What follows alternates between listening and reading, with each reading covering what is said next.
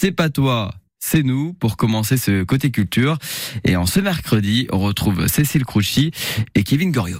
C'est pas toi, c'est nous avec Kevin Goriot. Bonjour. Bonjour. Kevin Goriot, historien micro de France Bleu. Et aujourd'hui, vous, vous allez parler d'une vieille légende lorraine, la haute chasse de Buzy. Oui, c'est une légende, un conte que mon grand-père me euh, racontait parfois euh, de temps en temps. Alors c'est une légende qui, qui se passe au Moyen Âge. On raconte que le seigneur de Buzy, un certain Philippe de Florange, était passionné de chasse et il passait ses journées à courir les bois de la Wavre, euh, pleine chair à mon cœur puisque c'est là que j'ai grandi.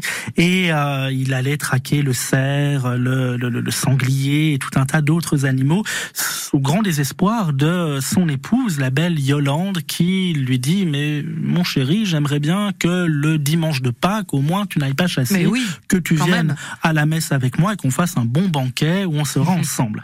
Alors il lui promet, il lui jure ça euh, sur tous les saints, sauf qu'au matin du dimanche de Pâques, un curieux petit personnage tout de rouge vêtu mhm. entre dans la cour du château et euh, dit au seigneur de Buzy, à Philippe de Florange, Sire, nous avons euh, vu un magnifique, tout blanc, avec des bois dorés mm. dans euh, les forêts qui couronnent Parfond-Rue, Saint-Jean, etc.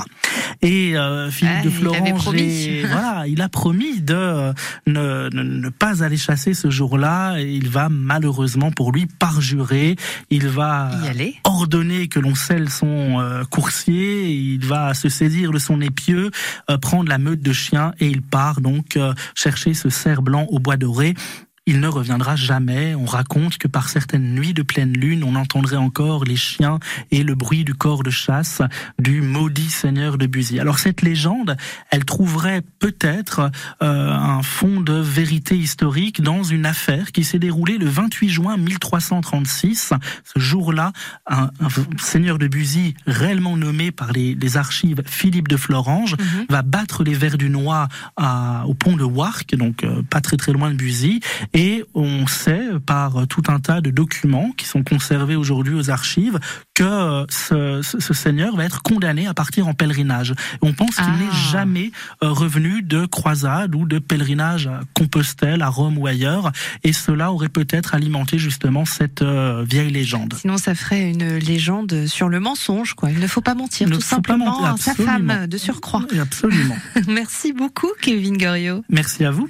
Et euh, on trouve votre ouvrage, Le temps des Brimbelles, toujours en librairie. ainsi qu'un recueil de contes dans lequel on retrouve la, haute chasse de Buzy. Ah, voilà. Eh bien, écoutez, nous irons lire tout cela à mercredi. Avec plaisir. À mercredi prochain, Céline Crouchy et puis Kevin Goriot également qui était présent ce matin dans le côté culture. Dans quelques minutes, on